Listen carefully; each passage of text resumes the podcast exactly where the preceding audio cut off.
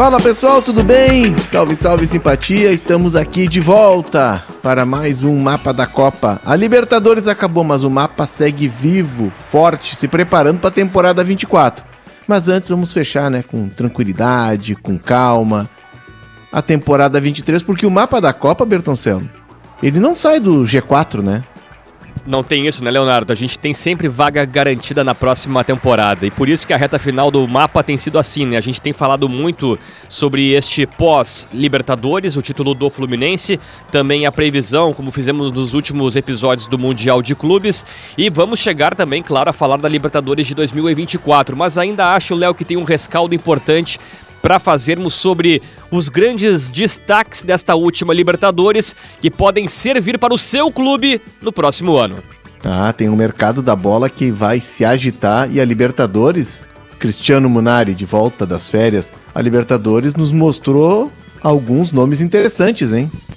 É uma competição que a gente sabe que o Brasil domina por ter, né, muito mais dinheiro que seus rivais. Não é só isso. Também é. Não, o Boca nem se classifica, como é que. Não tem como ganhar também, né? Sim, sim. Boca e River são os únicos que conseguem no continente competir de alguma forma uh, financeiramente.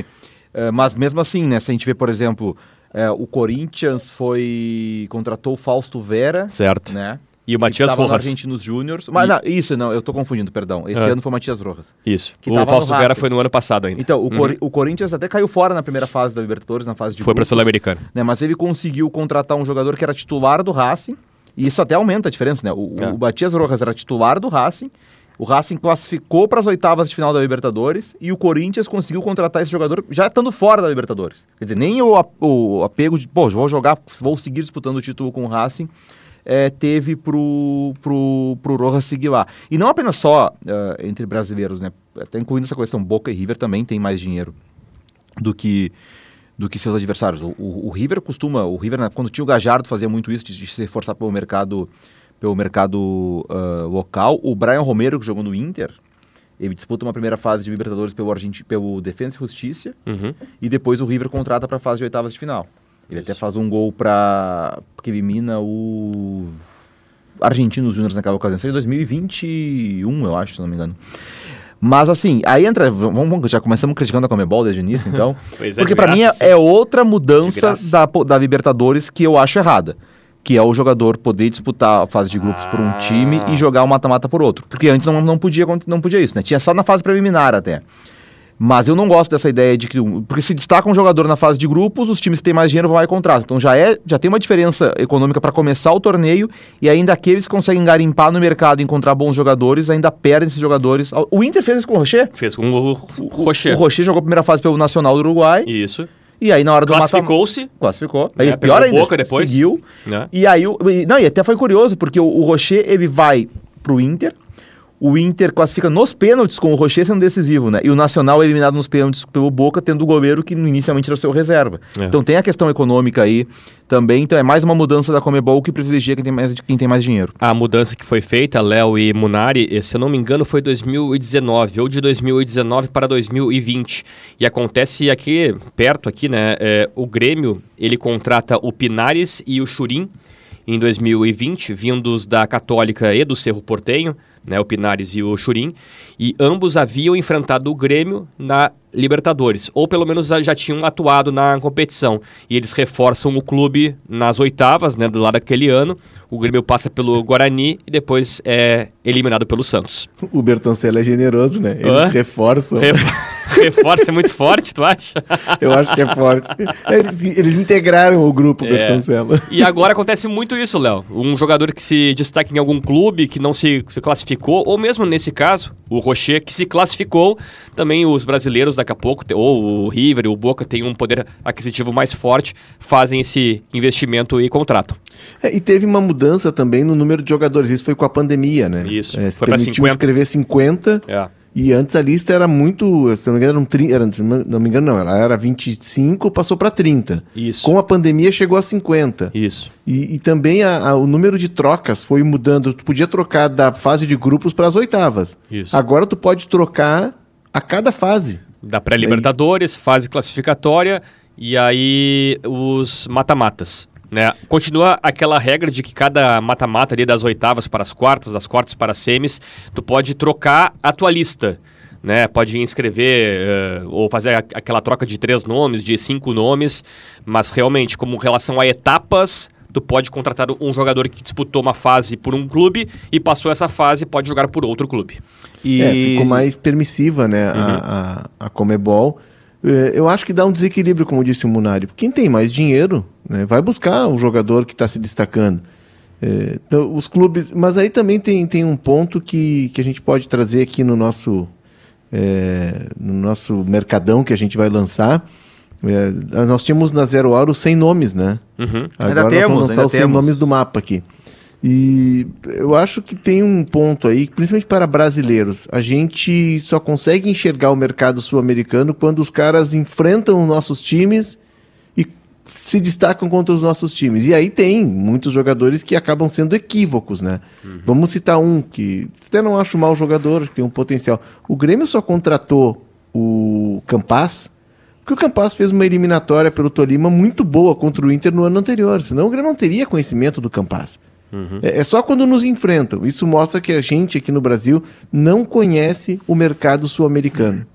Teve um exemplo também mais mais longo, né? O Pinares mais, foi isso, Mais né? longe, o Pinares e o E o Pinares o Grêmio contratou para jogar numa posição que não que era ele dele. nunca tinha jogado na vida. É. Porque e o Pinares fez um gol que ele dá um chapéu no Vanderlei. A Católica vence o Grêmio por 2 a 0 Uma atuação péssima do, do Grêmio na, na, naquele momento. E o Pinares, como era canhoto, era meia, mas era um meia que jogava pelo lado, né? Ele foi trazido para ser um meia armador e não deu certo. E, e eu acho, Léo, também, 10 anos atrás, lembra do caso do Brian Rodrigues pelo Ashpato?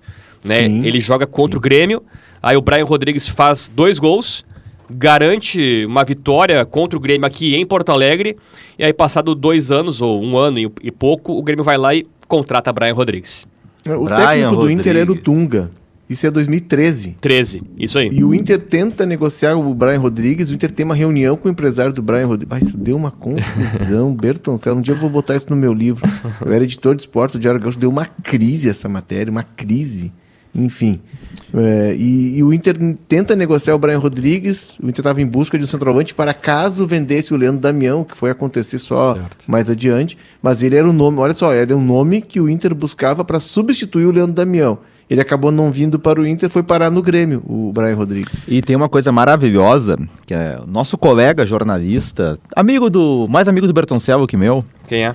Rodrigo Weber. Rodrigo Weber. Que hoje é analista, Atlético Mineiro. analista de mercado do Atlético Mineiro. Certo. Ou gerente de mercado, perdão. E o Weber tem esses jornalistas que tem mania de estudar futebol, sabe, velho? Que os caras é. gostam de estudar futebol e tal. E o Weber tem curso de técnica Futebol e tal. é simples, tudo. cara. Futebol é simples. E o Weber, essa, o Inter, quando ia contratar o Brian Romero, o Inter ia contratar Tá, isso foi, se não me engano, o Marcelo Medeiros, que era vice de futebol, diretor de futebol na época, até revelou numa entrevista um tempo atrás. O presidente era o Luigi, ainda. Isso, o presidente era o Luigi. Giovanni Luigi. E a contratação dava certo, o Dunga queria e tal. Uhum. E o Weber, pelo conhecimento que, que tinha de, de mercado, tanto que hoje é o trabalho dele, sabia que o Brian era ruim. E aí o, o, Weber chegou no vendeiro e disse, presidente, vai com calma, observa melhor. E, e, e falou, ó, oh, é isso, isso, isso isso. Não vai que é ruim. E aí o Inter já tava com o negócio encaminhado, deu uma outra conferida um pouquinho a mais no Neves e desistiu na contratação. Então o Weber salvou o Inter dessa, dessa pequena bomba. Eu até acho, Léo, que tem, tem alguns casos que realmente, eh, se o cara tem uma análise de, de mercado profunda e essa análise é suplementada por uma atuação boa contra o teu time, eu acho válido. Eu me lembro que no ano passado o Inter joga contra o Colo-Colo pela Sul-Americana e a dupla de ataque do Colo-Colo hum. era Luceiro e Solari. O Solari foi pro River Plate e o Luceiro pro Fortaleza. E ambos fazem uma temporada muito boa. Então o Inter poderia ter naquele momento, no ano passado, ter feito um investimento no Solari e o Luceiro como alternativas para o ataque esse ano, Léo. É, o Inter, por exemplo, é, contratou o, o, o Luiz Adriano do... no começo do ano. O Luceiro é, melhor que o Luiz Adriano. O Luceiro é melhor. É. O, o Munari citou o exemplo do Gadiardo, né? Tem duas histórias do Gadiardo que, para mim, elas mostram por que, que ele é o melhor técnico da, da América do Sul. É, o, o Gadiardo enfrentou o, o River, enfrentou um time da segunda divisão, da terceira divisão da, da, da Colômbia, né? No, tá fazendo... Uhum. É, ah, sim. Minto, perdão Estou confundindo só. O Atlético Nacional veio é, fazer uma pré-temporada na Argentina e enfrentou um time da segunda ou terceira divisão da Argentina. E ali o Armani se destacou. E ninguém conhecia o Armani na Argentina porque o Armani sai de um time menor da Argentina, sem jogar num clube de primeira divisão, e vai para a Colômbia, e faz a carreira dele na Colômbia. E aí, o que acontece? O River observa esse jogador e fica monitorando, porque o River tinha um problema de goleiro depois da saída do Baroveiro. Um outro caso é o Palavecino. Ele uhum. enfrentou o River Plate, se não me engano, mandaram ele jogar pelo Platense, se não estou enganado. É, ele enfrentou o River Plate e, e o, o Gadiardo botou o olho nele. É, foi uma vitória acachapante do River, um time de menor expressão, enfim. E o Gadiardo passou a acompanhá-lo. Quando ele precisou de um jogador para o lugar do Pete Martinez, já com aquelas características, ele foi lá e buscou o Palavecino. Ou seja, tem o olho de alguém que observou o jogador e ficou monitorando. E deixou na, uma carta na manga. Quando precisou, foi buscar. Muitas vezes acontece no Brasil, muitas vezes não, quase sempre, é de quando o jogador te, se, te salta aos olhos, jogando contra ti, tu vai lá e investe. E aí faz o que o Grêmio fez. O Grêmio foi lá ofereceu 13,5 pelo Campas. Uhum. E o presidente disse: não, Campas só sai por 4,5. O Grêmio pagou 4,5 pelo Campas. Mas tenho certeza que o Grêmio não sabia quem era o Campas. Tanto é que o Campas está se destacando agora no Rosário Central de uma forma que ele nunca jogou no Grêmio, é. aberto pela esquerda, como era a função dele no time dele no Tolima. Uhum. É um bom ponto. E eu acho que outro cara que entra nessa, nesse rol aí é o Vijaçante. É, tem mais uma outra questão, né? Claro que é, o mercado paraguaio e até é, o Arce, né, é um técnico e um cara que tem uma história no Grêmio que é muito rica, ele acaba virando uma fonte também. Tanto é que no ano passado o Roger Machado se consulta com o Arce para saber onde é que o Vijaçante renderia melhor. E deu certo, né? O Vijaçante hoje como um camisa 5, né, um cara que também faz as duas áreas, mesmo como camisa 5 e que marca bem, ele se encontrou tanto foi o regular no ano passado, um dos mais regulares, talvez ele, o Jeromel, o Diego Souza, mas esse ano o Vijaçante, talvez um dos melhores volantes do Brasileirão.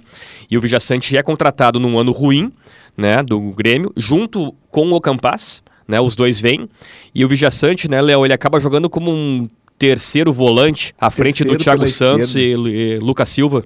Né? Isso, o Filipão usava um losango ali no meio campo e aí ele era o vértice da esquerda. É. Tem uma história que eu até publiquei na Bola Dividida, em GZH, que para mim, o Munari deve saber dessa história também, para mim ela retrata muito bem como os europeus observam muito mais do que a gente que está do lado do mercado sul-americano.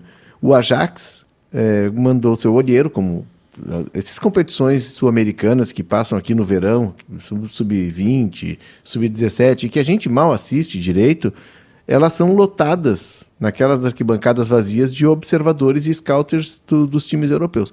E numa dessas competições, no Sul-Americano Sub-20, o Ajax coloca o olho no Lisandro Martinez. O Ajax tinha comprado o Nicolás Tagliafico do Independiente e uhum. já sabia que o Tagliafico ia seguir caminho e já buscava um substituto. E ali naquela competição, o olheiro do Ajax na América do Sul observa o, o Martinez o, Lisandro Martins. E aí ele faz um relatório. Depois ele, o Martins volta para o Defensa e Justiça ele segue acompanhando o Martins. E ele vai aumentando os relatórios. Até que chega um momento em que ele vai assistir um jogo ao vivo do Martins. Aí ele faz um relatório mais aprofundado. O próximo relatório ele já relata uma conversa, porque é, é, o poder de convencimento dele na América Sul do jogador que ele quer levar para para a Holanda, ele precisa ir aumentando e, e, ter subsídios. Quando ele vai assistir um jogo ao vivo e ao final do jogo ele conversa com o jogador e depois, é, na saída de campo, e depois ele sai para jantar com o jogador e seu empresário, ele termina o relatório dele recomendando a contratação. Se eu conversei com ele, ele é um cara que tem disposição para ganhar, ele é um cara que não tem medo de desafios, é um cara que tem um temperamento muito parecido com o Itália Fico, um jogador que a gente pode apostar. E aí o Ajax faz a compra do, do Lisandro, né, que jogava de zagueiro, jogava de lateral esquerdo, mas mais lateral esquerdo, igual Tagliafico. E aí o Lisandro Martins dá certo, tanto dá certo que é vendido por um valor estratosférico para o Manchester United. Então eles estão acompanhando desde, desde que os jogadores estão na base. Uhum. Não é num jogo de Libertadores. Na Libertadores eles já têm o relatório pronto. E vamos combinar, o jogador que está, a não ser que seja um achado com 23, 24 anos na América do Sul, é que não vai acontecer, né? Não é pro nível de Europa. É. É, É um bom ponto. Eh, tem até aquela brincadeira que o pessoal faz, né? Tem essa questão de, pô, chegou na Libertadores e apareceu, isso que o Léo ele tá falando, poxa, os caras já estão analisando esse jogador há muito tempo. Mais é. ou menos vai ao encontro de jogadores que se destacam em Copas, né? Como tem jogadores que se destacam em Copas, que daqui a pouco vai lá o Real Madrid e contrata que não, não dá certo, o Manchester vai lá e contrata e não dá, dá muito certo. Eu me lembro que aqui na Copa de 14, Léo, o Campbell da Costa Rica se destacou, fez gol, fez chover, foi lá, o Arsenal contratou, nunca mais apareceu. O Rames também, né? O Rames Rodrigues. É, não, e o da, da, Costa Rica, que foi jogar no Santos. O Brian Ruiz. jogar no Santos, ficou só recebendo, né? Brian Ruiz. Jogou no Sporting de Lisboa, de, antes de vir para o Santos. Tem, a gente é. embarca muito nesses casos. Tem né? muito a gente isso. contrata muito ainda por TV. Isso está é. mudando. Eu acho que o Inter é um bom exemplo, né? De usar ciência de dados, de procurar jogadores, de garimpar. O, o Rames Rodrigues, tu ia citar, né, Bertoncello? Uhum. Ele jogou contra o Inter com 17 anos. É no Banfield. O, o Soares jogou contra o Inter em 2006, tinha 18 anos, 19 verdade, anos. Verdade. Tem, inclusive, depois daquele, daquela Libertadores, ele vai jogar no Groningen, da Holanda. Uhum. Mas o, o Inter foi descobrir o Soares naquele jogo. O Groningen já estava observando o Soares havia algum tempo. É. E, e, pegando esse, esse dado aqui, né, a gente se propôs a fazer uma lista, né, um cardápio de jogadores que se destacaram e que certamente já estão sendo olhados por outros clubes maiores, mas que daqui a pouco o futebol brasileiro, e pegando alguns casos específicos como River Plate e Boca Juniors, podem abrir o cofre e contratar esses jogadores. A gente falou, e o Munari citou dois atletas que foram para o Corinthians no ano passado e esse ano, é, o Fausto Vera saindo do Argentino Júnior para o Corinthians e também o Matias Rojas saindo do Racing para o Corinthians. O Rocher saindo do, do Nacional para o Inter e também outros jogadores que jogaram a Libertadores e já saíram. Por exemplo, o Palmeiras né, contratou o Moreno do Racing, é volante, é meio campista, também foi, foi contratado. E outros jogadores que antes da Libertadores já haviam saído. Casos do Varela, de 22 anos, do Boca Juniors, contratado pelo Porto. Também o Diego Lopes, paraguaio, 20 anos, do, do Libertar. Tá jogando com o Messi no Inter Miami. E aí esses outros casos que eu tinha falado antes. E tem um jogador que foi assunto aqui no mapa, e aí eu pergunto pro Munari se realmente é possível. Falamos muito dele porque ele lembra muito o pai, ah, Fernando craque. Redondo. Fernando Redondo, né? 20, o Federico Redondo, no caso, né? Filho dele, 20 anos, 1,88m, volante do Argentino Júnior. Ele tem, é, e até eu me lembrei que nesse início de ano o São Paulo contratou o, Galopo também, né? Muito Outro jogador. jogador que é meio campista do futebol argentino que os brasileiros foram lá e, e ficharam. Não sei, tá? O Redondo jogou sete partidas na, na Libertadores, o Argentino Júnior foi eliminado pelo Fluminense nas oitavas. Pelo valor de mercado, e aí consultando o site Transfer Market, que não é pre muito preciso, mas te dá uma base, o valor dele, Munari, seria de 8 milhões de euros, o redondo. Seria um bom jogador, claro, é um dinheirão, mas que daqui a pouco um time com, com cacife do, do Palmeiras, do Flamengo, poderiam ir ali e contratá-lo. É, esse é um jogador que é curioso, né? Porque ele também é da, ele é da posição do, do Fausto Veira, né? Ele uhum. ganha, ele passa a, a receber oportunidades a partir do momento que o, que o Vera é vendido, né? E até, eh, eu lembro, eu estava até, colaborei com o pessoal do GE na época, quando o Argentinos foi enfrentar o Corinthians na Libertadores, porque o tema deles era sobre o Redondo, né? Porque, uhum. pô, contratamos o Vera e aí tem um substituto lá. Pelo que se fala na imprensa argentina, até pelo pai, né? A gente vai lembrar que o Fernando Redondo, ele era um... ele, ele era um jogador acima da média na maneira como ele se expressava, pensava, se posicionava. Né? Inclusive, também isso fez com que, por exemplo, o Redondo ficasse fora da Copa do Mundo de 98. Né, por uma desavença com o Passarela, uma questão de postura. Aquela época o Passarela queria que os caras cortassem o cabelo, lembra? Ele não quis cortar o cabelo, né? É, ele não quis, ele não quis cortar. Não, ele, ele, ele jura, ele diz que não foi só por isso, né, que na verdade não é que foi só por isso. O Passarela diz que não foi por isso, o, o Redondo diz que sim. Né? O, o, o Passarela uh, conta que teve um jogo do, do, do, do, Real Madrid que o Passarela foi ver. E aí o Passarela uh, disse que o Redondo uh, tinha uma questão de posicionamento, que ele não queria que o Redondo jogasse no Real, porque na seleção ia jogar diferente e queria que o Redondo pedisse para jogar diferente no Real e o Redondo não aceitou, né? E aí o Passarel usou essa como a desculpa oficial para não convocar o Redondo, que o Redondo jogava fora da posição dele da seleção. Mas o Redondo disse que não. O Redondo disse que a questão foi o cabelo, que o desentendimento foi por isso, e depois o Passarela engoliu aquilo de manter ele na seleção e tirou e usou a questão do posicionamento como desculpa. Mas o, o Redondo tem, se, se fala do, do, da possibilidade do, do Federico ir para o Real Madrid. Né, de, de, não talvez não jogar inicialmente no Real Madrid, mas de o Real Madrid contratar e emprestar e que o Redondo tem tem essa, esse, essa, esse, essa entrada lá. Já se falou também de clubes da, da, da, da Itália.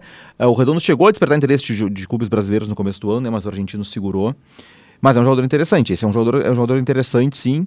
É, e como era o Fausto Vera também, eu até acho que o Fausto Vera estava mais pronto quando veio para o Corinthians. E aí eu acho que também, aí também tem a questão do, do clube contratar um jogador e ter o treinador ali que sabe como vai utilizar. Né? O Elvis citou bem o exemplo do, do Campas, que hoje está jogando muito bem com no, no, no Rosário Central com Miguel Angel Russo, numa função que ele nunca fez no Grêmio. Né? Eu acho que o Corinthians nesse ano com Luxemburgo, eu sei que tu gosta muito dele, são teus amigos, El, mas com o Luxemburgo, com o Mano Menezes, faltou pro Vera um treinador que, que utilizasse mais um jogador assim. Se tu pega um treinador que tem no primeiro volante o cara que vai ser o primeiro passe, o cara criativo, o cara da qualidade, que vê futebol dessa forma, o Falso Vera poderia ser melhor utilizado. Dar um exemplo de um brasileiro, para ficar em brasileiro, Rogério Ceni, uhum. tá? É, um cara que pensa futebol assim. Até o Renato, né? O Renato usa o Viva Sante chegando na área, no Grêmio e tal. Agora, Mano, uh, Luxemburgo, esses caras que pensam futebol com o primeiro volante é um marcador, um pegador e tal. E aí, quando preferem botar um jogador desse na primeira função e aí façam com um cara como o Vera, que é primeiro, tem que jogar um pouco mais adiantado, já não é a Dave, jogar de costas e tal. É, vamos, por exemplo, a gente tem exemplo prático aqui no Inter, né? O Johnny com o Mano era meia-direita, né? Com o Cudê virou primeiro volante. O Fausto Vera com o Cudê seria titular do Inter como primeiro volante, não tem a menor dúvida. Aí chega o Mano Menezes, já vê esse cara que jogar mais adiantado, acaba não funcionando. Acho que o Corinthians pesa um pouco do Vera a questão da, da dos treinadores também. Mas é um jogador que, por exemplo, não está sendo bem, bem utilizado no Corinthians, daqui a pouco pode até sair para um empréstimo. Aí entramos numa outra questão, talvez pois até é. volte para a Argentina, alguma coisa assim, é. possa render por lá. Mas imagina um cara desse caindo na mão do Demi Kevs no River, por exemplo. Com certeza poderia render mais. O Valsto Vera já tinha mais, já tinha seleção sub-23, ele já tinha rodado mais que o Redondo. Mas o Redondo também, o Redondo encanta muito porque ele é muito parecido com o pai, né? Embora o pai era, para canhoto e ele é destro, mas é o mesmo estilo elegante de jogo, né? É bonito de ver o Redondo jogar. O, tem um jogador, Bertoncelo, já que a gente está trazendo nomes na lista. O, o, cardápio, vamos lá. Vamos lá. E eu acho que ele paga pelo preconceito, né? Uhum. É, muitas vezes eu escuto piadas sobre a Venezuela. A Venezuela não vai virar a seleção argentina. Uhum. A Venezuela não vai virar a Inglaterra, a Alemanha. A Venezuela vai crescer em, propor... em relação à própria Venezuela. O parâmetro tem que ser a Venezuela. E a Venezuela, que antes era saco de pancadas, hoje já forma muitos jogadores, porque tem um trabalho de base ali bastante significativo. Ela chegou à segunda fase agora do Mundial Sub-20 e tem no seu time o Davi Martinez, uhum. que tem 18 anos. Ele tem, ele tem gols na Libertadores, ele jogou a Libertadores pelo Monagas, ele enfrentou o Boca, por exemplo, na Bomboneira. É, ele já está na seleção principal da Venezuela.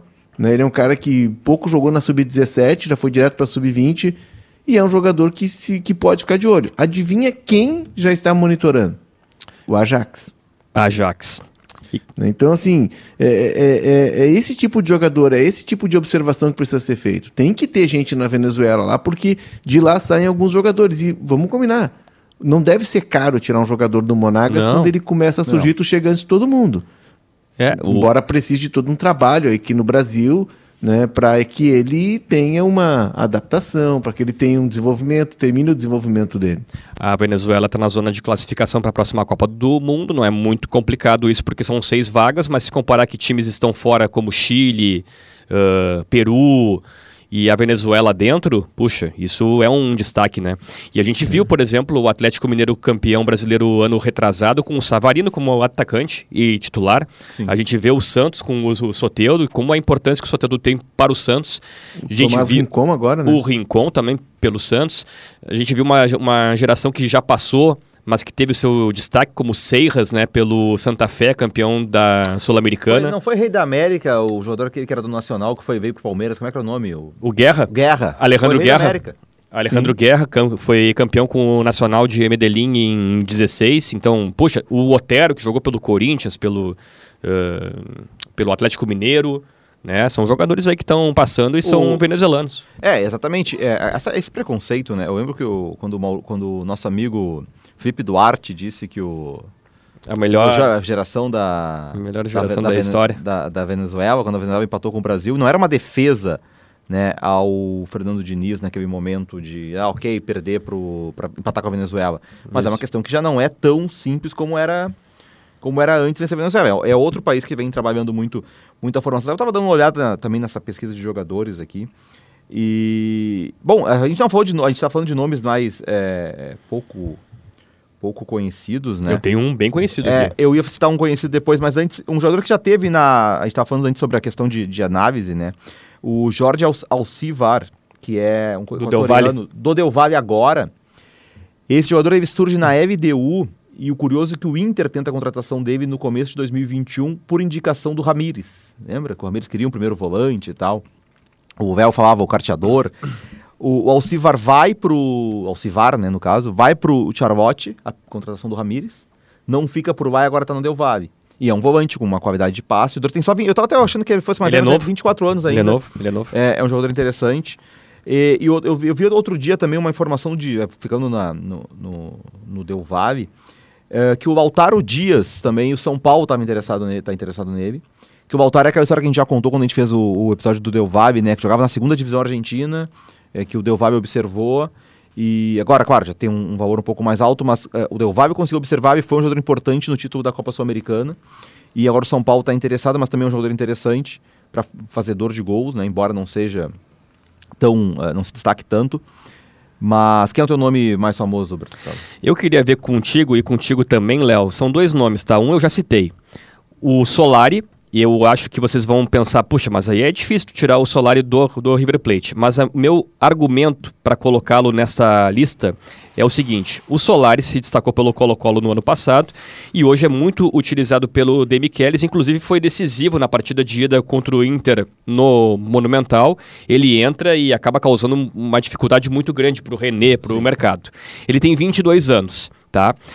Eu só acho que a concorrência no River Plate cresceu demais. Tem Lanzini, tem Pete Martinez, tem Barco, tem Matias Soares, tem Rondon, tem Borja. Com esse contexto todo, não seria interessante tirar o Solari do River Plate para ser o atacante pelo lado para Grêmio, por exemplo, ou para o Inter? E para o Grêmio, tendo em vista que o Soares não deve ficar para o próximo ano, Benedetto, com 33 anos, centroavante do Boca Juniors. Ele jogou oito partidas na Libertadores e não fez gols. Tem uma questão dele com o Riquelme, dele com os técnicos. O Cavani chegou, ele perdeu espaço. Não seria interessante também fazer investimento no Benedetto do Boca Juniors e do Solari do River Plate para o próximo ano? Pois então, mas aí é um gasto alto de um jogador que financeiramente não vai te dar retorno. Ele pode te dar um retorno técnico, né? Uhum. O Benedetto tem uma grife. Mas eu traria, eu acho um bom nome. Acho um bom nome. Acho que o Benedetto é um cara que chega com. Não vai ser o Soares, mas ele chega com um pedigree para, pelo menos, acalmar a torcida no primeiro momento e ele poder ter tranquilidade para ocupar um lugar que vai ser. vai- o Soares vai deixar um rombo na, na vida do Grêmio, né? Vai. O Soares é responsável por 42% dos gols do Grêmio, entre gols e assistências. Fora participações indiretas, né? Que não dá o penúltimo toque ou o último. Eu acho um bom nome, mas eu traria, e aí eu acho que tem uma dificuldade agora, com a ida do, do Cacique Medina pro Granada. Granada, o Cacique Medina uruguaio, né? Possivelmente ele vá pedir de volta, ele acompanha muito futebol uruguaio, por óbvio, a volta do Matias Arezo, que é um centroavante que está emprestado pelo Granada para jogar pelo Penharol. Ele veio no início do ano, foi, renovou o empréstimo em junho. Ele não se adaptou quando ele foi muito jovem. Ele tem 21 anos, ele não se adaptou na Europa. E o que, que fez o Granada? Devolveu ele para o Uruguai para ele ter rodagem, para ele voltar a jogar. E ele está tendo uma temporada de destaque no Penharol. A questão é, será o Medina que chega ao Granada, o Granada é o último colocado do Campeonato Espanhol aqui. É, não ganha 11 jogos, tem 7 pontos em 14 jogos será ele vai buscar reforços na janela do meio do ano. O Arezo é um cara que ele conhece e é um uruguaio trabalhando com o Uruguai. Eu acho que há uma dificuldade. E um outro nome que eu traria também aí do Uruguai, né? Porque se a gente não vai ver na Colômbia, na Venezuela, é, porque é longe, a gente não vai no Uruguai por preguiça, né? É preguiça. Porque pega o carro, para no Chuí, come uma carne, ou para em Ribeira, atravessa o Uruguai e tu tá vendo o jogo do Campeonato Uruguai, mas a gente não vai. Luciano Rodrigues, centroavante do Liverpool, ele tem 21, 20 anos. Ele só foi o autor do gol do título sub-20 mundial do Uruguai agora esse ano. joga no Liverpool. O Fabrício Dias, o volante meio-campista, que se não me engano era o capitão, já foi vendido, já foi jogar no, no mundo árabe.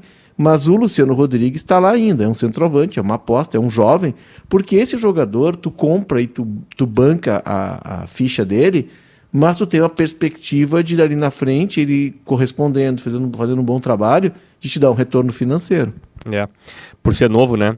E o Solari, porque assim, eu também tenho outro jogador pelo lado, o Langoni do, do, do, Boca Juniors tem 21 anos, eu acho um ótimo jogador, mas que ele se atrapalha muito com lesão. É, é o Langoni. Mas eu acho um bom jogador pelo lado. O Solari e ele, o Langoni. O Langoni, ele jogou três partidas na Libertadores, inclusive a final contra o Fluminense ele entra.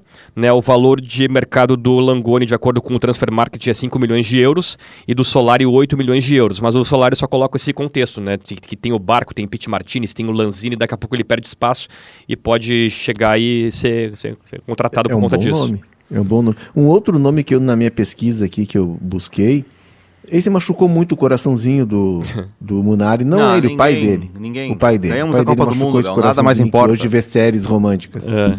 É, Tomás Angel é filho do Juan Pablo Angel. Joga no Nacional de Medellín. Tem 20 anos, 21 anos. É um centroavante, é um atacante.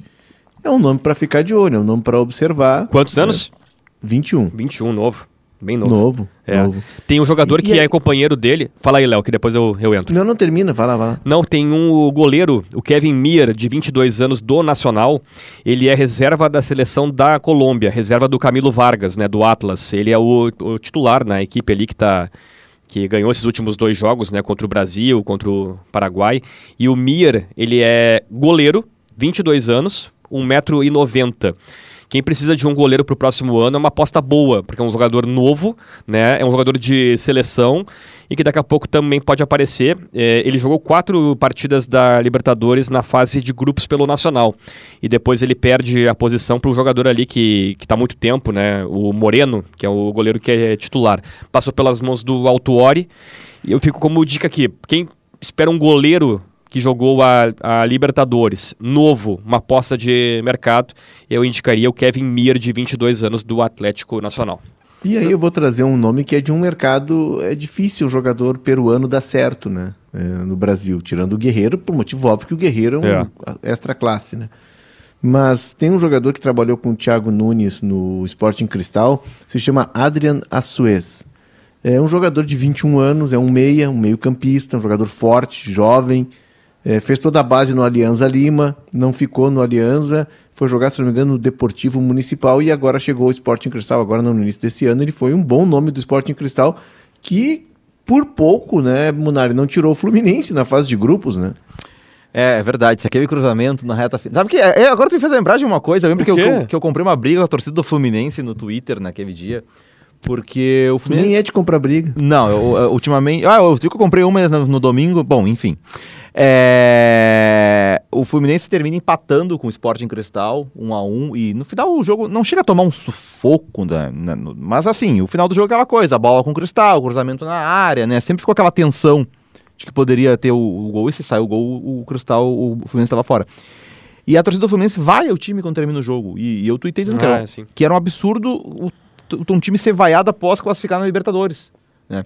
Que eu, aí eu citei, cara, a diferença ah, do mas a como... gente tem visto time que se classifica na Libertadores, vai à semifinal e é criticado, então tá, tá tudo, tá na ordem. É, exato, e, a, e aí o Fluminense acabou sendo campeão, assim, né? tipo, então é, é, ridículo você ficar pra história, vai pegar jogo a jogo, assim, pô, treinou jogo contra o Cristal, a torcida vaiou, vaiou o time, porque no momento foi um momento de dificuldade do Fluminense na temporada, né, o Fluminense depois de ganhar o Carioca, ele tem uma queda, ele faz jogo, ele perde pro Strongest na Bolívia, ele perde pro River em Buenos Aires, e aí ele pata esse jogo com o Cristal, o momento de, de turbulência que o Fluminense teve, e aí acabou acabou campeão. O, o Bortocel citou goleiro antes, eu, eu não tenho um goleiro aqui saindo, daí saindo um pouco de jogadores que disputaram a Libertadores, mas que vai, ou que vai não, de um clube que está classificado para a próxima edição, que é um, um jogador bastante interessante, a gente falava sobre o goleiro antes, que é o Augusto Batalha, o goleiro do, que está no San Lourenço, mas que pertence ao River. Foi o melhor goleiro, embora o Romero tenha se destacado na Libertadores, né, no futebol argentino no ano, foi o melhor goleiro do futebol argentino, tem só 27 anos.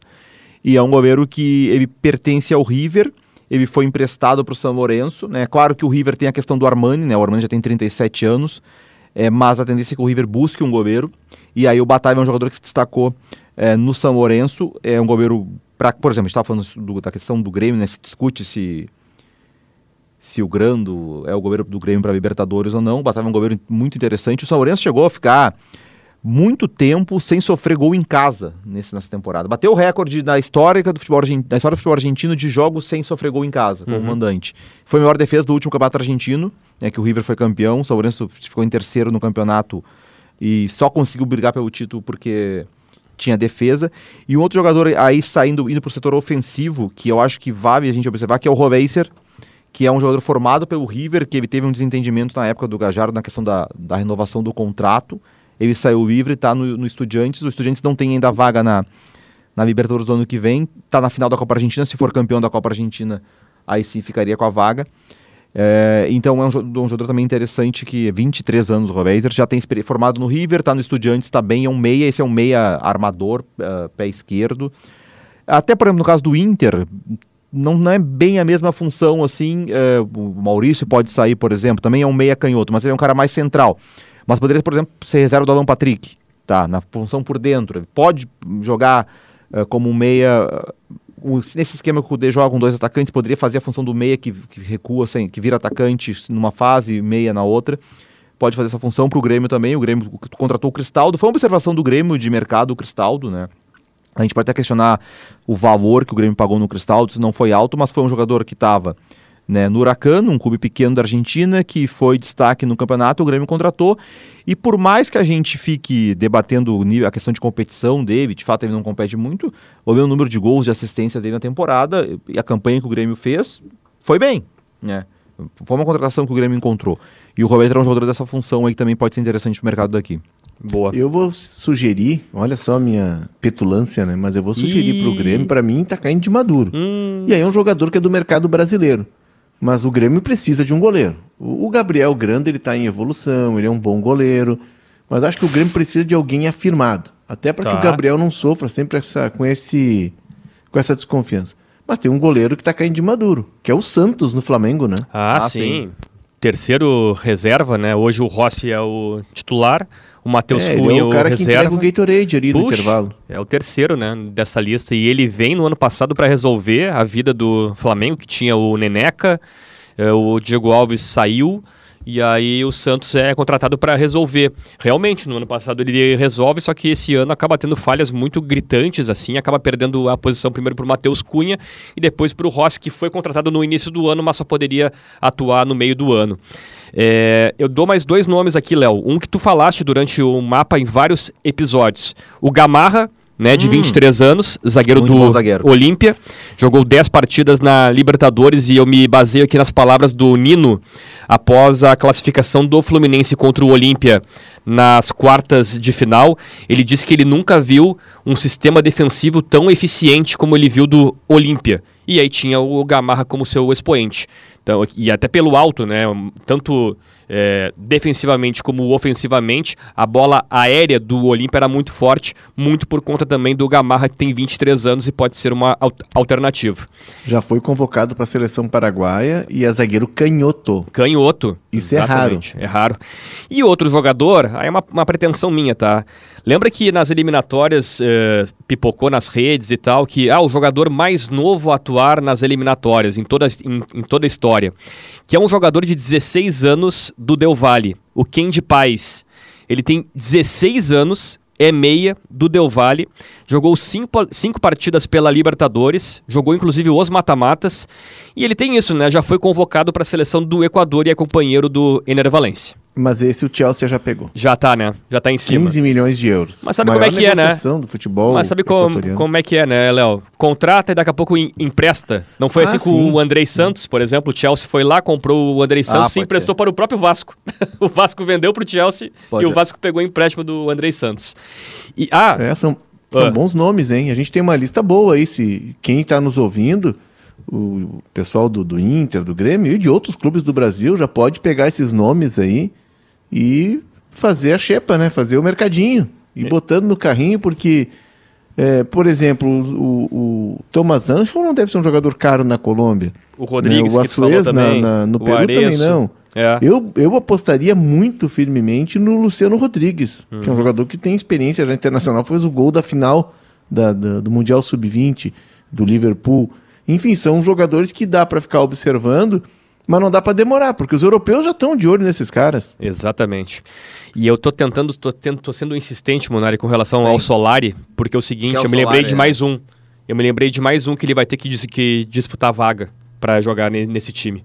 Quem? Diablito Echeverri. é Ah, do esse River aí, Plate. esse aí, esse aí- mas esse aí, esse aí não, não, não, não, não, Não quer? não vai durar muito tempo. Pois não. é, só que assim, poxa, ô Léo, o River tem Lanzini, tem Pete Martinez, tem Barco, tem Solari, tem Echeverri, tem Rondon, tem Borja.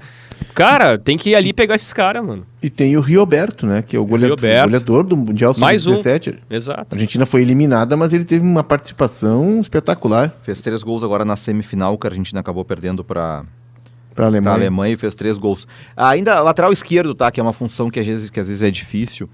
É, não é tão novo, 26 anos, uh, Malcolm Braida do São Lourenço. E tem uma, um elogio interessante porque o Taviafico, hoje o lateral esquerdo titular da seleção argentina, participou de uma live na semana passada e, e aí pediram para ele dizer que era o principal jogador do futebol argentino na posição dele. E, e ele ficou o Braida, do São Lourenço, tá, 26 anos. Então esse, esse é um jogador que está muito bem realmente uh, no São Lourenço, lateral esquerdo. É, atua como ala em alguns momentos. Chamou atenção o, o Tagliafico, né? quando o elogio vem pô, de um jogador de seleção né, que está que tá observando o que, quem está na sua posição atuando no país. Então fica o nome lateral, a gente sabe que, né, que é uma função que é difícil é, encontrar bons jogadores. A gente vê muitos clubes sofrendo com isso, então também é um nome. Outro jogador não estava na Libertadores, mas está num clube que conseguiu vaga para a Libertadores ano que vem. Nós vamos falar, né, da... Já posso antecipar o próximo episódio? Pode. Vamos, no próximo episódio, é sobre os clubes já classificados e as ausências, já que o maior clube do continente não vai jogar a próxima Libertadores. né? Nossa. Flamengo tá fora? É, não entendi. É, não, não, o Flamengo tá garantido. né? Então, não entendi, mas enfim. ah, surgem alguns nomes. É, exatamente. O, tô vendo aqui o que o nosso amigo Nichovas mandou no Vamos grupo citar do- aqui, né? Ele fez uma, uma lista aqui, o Nico De La Cruz, né? Que o Flamengo já tá interessado em contratá-lo, De La Cruz do River Plate. Sabe que o De La Cruz eu ouvi eh, na imprensa argentina, ó, Mel, essa é interessante, na ESPN argentina eles estavam debatendo ah, antes de Argentina e Uruguai, e eles estavam fazendo mano a mano. Tu gosta muito do mano a mano, né? É. Fui eu que inventei esse negócio. E aí eles estavam debatendo se alguém do Uruguai eh, jogaria na Argentina. Tá. Valverde jogaria? Pô, fácil. Não? Fácil sim, no lugar É. Ma- do McAllister. Mas McAllister é titular do Liverpool. Não, tudo bem, joga no Real Mas Madrid. Valverde do, do Real Madrid. É, tá. tudo bem. Mas a, a questão, é, a discussão era essa. Daí surgiu, surgiu sobre o De La Cruz, que Tá. obviamente não jogaria na seleção argentina, né? Mas no debate daí eles chegaram à conclusão de que o De La Cruz, é, é, eles não conseguiam explicar como é que o De La Cruz está tanto tempo no River. É, Com a inacreditável. bola que ele joga. Porque com a toda a questão financeira do futebol argentino, né? O De La Cruz segue lá. Ele é titular da seleção uruguaia, ele é destaque na seleção uruguaia. No debate deles estavam vendo, ah, teria vaga na Argentina? Ah, não teria, joga na posição do Messi, né? Então, óbvio que não. Mas assim, A Rascaeta é assim também, um pouco também, né? É, mas o De La Cruz consegue jogar na posição do Arrascaeta. Então, É verdade. O, o, o De La Cruz O De La- tá O aqui, De tá La ali no Cruz River. é, é descoberto no, no Liverpool do Uruguai, né? E aí ele tem o grande momento dele, a virada de chave é naquele jogo no Beira-Rio contra o Inter, que ele entra, tá 2 a 0 ele faz gol de falta, ele muda o jogo. E ele é irmão do Carlos Sanches, que foi jogador do River campeão da Libertadores de... 15. 15, né? De 15. 2015. Que ganha o Rei da América, não ganha? Carlos Sanches, 2015? É ele ou Acho- o Theo Gutierrez? Não, Gutierrez é 14. Na quando Ah, a. Sula. Então é isso. Maravilha. Bertoncelo, o que, que nós temos agora, Bertoncelo? Agora, para fechar o mapa da Copa Libertadores, temos o Conexão A Copa. conexão é com Barcelona e Porto, que o Léo vai ver hoje ou não? Que momento, hein, Léo? Champions League.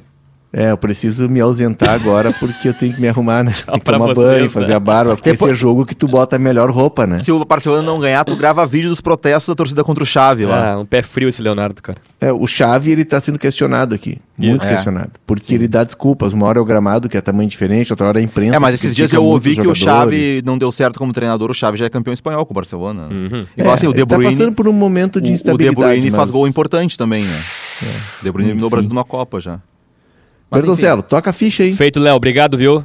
Um abraço. Grande abraço. Tamo junto, tá? E o Leonardo lá que agora vai seguir também com os seus compromissos e vai acompanhar pela Champions League o jogo que quem tá vendo esse episódio não sabe ainda quanto é que foi, ou, dizer, já sabe quanto é que foi a partida entre Barcelona e Porto pela Champions League.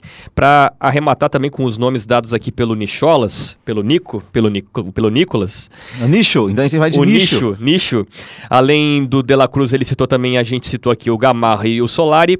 O Johan Julio, também atacante da LDU, 25 anos, teve passagem apagada pelo Santos. O Advíncula, lateral do Boca Juniors, Não mexe no, pedra. 33 anos, teve passagem pelo futebol brasileiro pela Ponte Preta. Isso tu, nem tu lembra.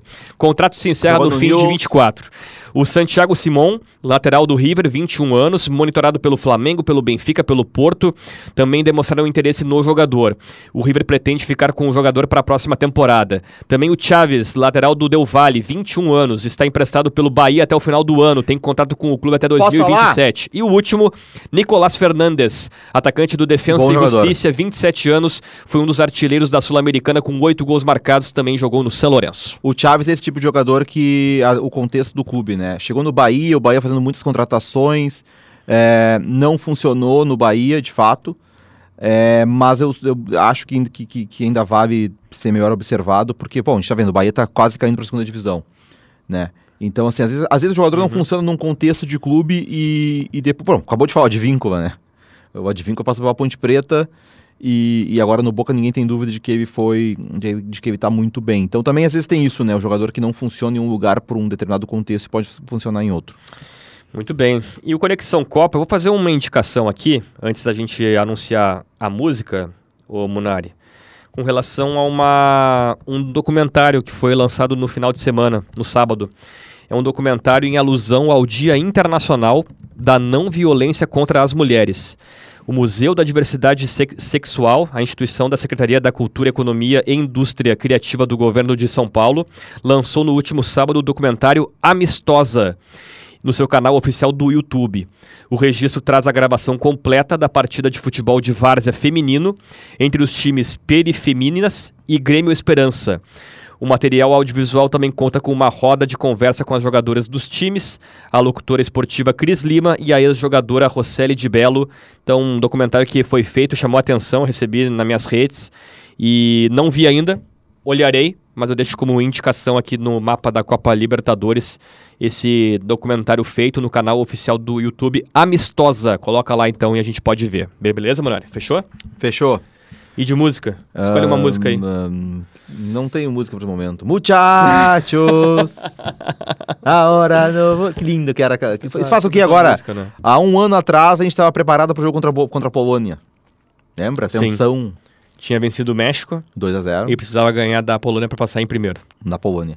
E para não para escapar da França, se não passasse, ia pegar Certo. a França, né? A França, imagina, era um grande momento do. Seria uma final antecipada, como foi uma grande final, na maior final de todos os tempos. é, Foi?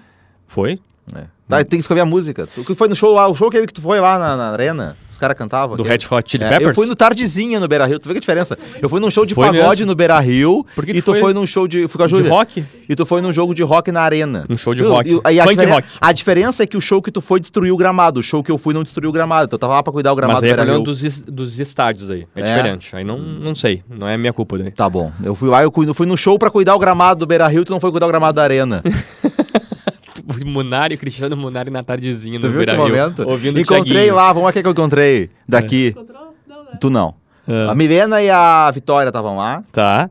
Quem mais daqui?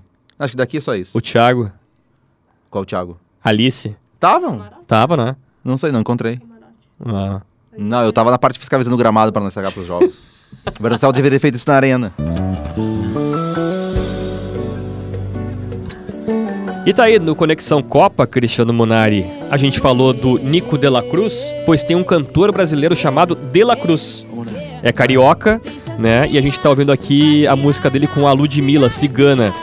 Sobe a montanha que no pico você me conquista. E eu sei que vai gostar da vista. Me deixa senha, me faz viajar, te arrepiar. Sobe a montanha que no O De La Cruz ele é vascaíno, tá? Ele volta e meia dá umas alfinetadas no Flamengo, Fluminense. É, só que o Vasco faz tempo que não disputa uma Libertadores, né? E vai demorar ainda um pouquinho pra disputar, Quando mesmo foi com a uma SAF. última, caiu na primeira E fase. eu acho que aquela 2019. que 18, ele- não é? É 19, não é que ele faz aquele grupo, a fase de grupos com Cruzeiro, Não, leva 18. go- goleada de todo mundo. 18. 18? A zaga era Paulão e... Isso. Meu Deus, que Paulão e... Quem era o outro? Peraí, peraí. É, não, é 19 porque ele disputa uma partida contra o Racing do Cudê, Então do é 18, Lautaro. É 18, quando é que o, que o River é campeão? 18. Contra o Boca? Esse ano aí? É Que 18. o River passa pelo Racing, Ah, então tá. Independente, eh, Boca e Grêmio. Uhum. O Lautaro Martinez é lançado Lauta- pelo Racing. Sim, o Lautaro Pelo Martins. Cudê no, no Racing. O Lautaro Martins, que é desses jogadores que ele joga a primeira fase e vai pra Europa depois. Zaratio tava no, É. no Racing, Centurion. É, Paulão. Ah, não, a zaga era maravilhosa. Era Paulão e Eraço, a zaga do. que momento, do ele Vasco. elegante. Fixon, Ela... Fixon Eraço. E o Pikachu era o lateral direito. Tá. Bem, não sei quem é esse. Henrique. E o goleiro, o Matias Silva. Martim. é? O Martin Silva, que tá jogando Libertadores até hoje. Isso. Né? Tá com 40 anos. Exatamente. Mas Né? que momento isso aqui, cara. Pois é, o De La Cruz, que é o cantor rapper brasileiro que é vascaíno, vai demorar um pouquinho pra ver o Vasco jogar. É, primeiro tem a que jogar, mas vai jogar a novo, Série né? A ano que vem. Tem que garantir a permanência na Série A Na primeiro. Série A né? com Ramon Dias, que é campeão de Libertadores, né? 96, é, ganhou, 96. ganhou com o River quando tinha em O Ortega, 96. Crespo e Francescoli. 96 ele tinha 36 anos. Ramon Dias, jovem, Pô, treinador, jovem, campeão, pra pegar da, os caras ali, Francescoli, Crespo. campeão da América. Começa como treinador em 95 e em 96 ganha Libertadores. Muito bem, então tá. É o seguinte, tá? Siga o mapa da Copa na sua plataforma de áudio preferida, deixa cinco estrelas na avaliação e ative o sininho para receber uma notificação sempre que o episódio novo estiver no ar. É o mapa da Copa Libertadores, apresentado pelo Leonardo Oliveira, por mim, Marcos Bertoncello, pelo Cristiano Munari e pelo Felipe Duarte, que Tá ah, viajando. tá viajando. Que surpresa, né? Tá em viagem o Felipe Duarte, um abraço para ele. A produção do mapa da Copa com a Janaína Ville e o Nicolas Lira, técnica e edição de áudio do Rafael Lindemann e do Guilherme Vivian. Saiba mais sobre a Libertadores em GZH, na Rádio Gaúcha e no arroba esportes GZH. Valeu, abraço!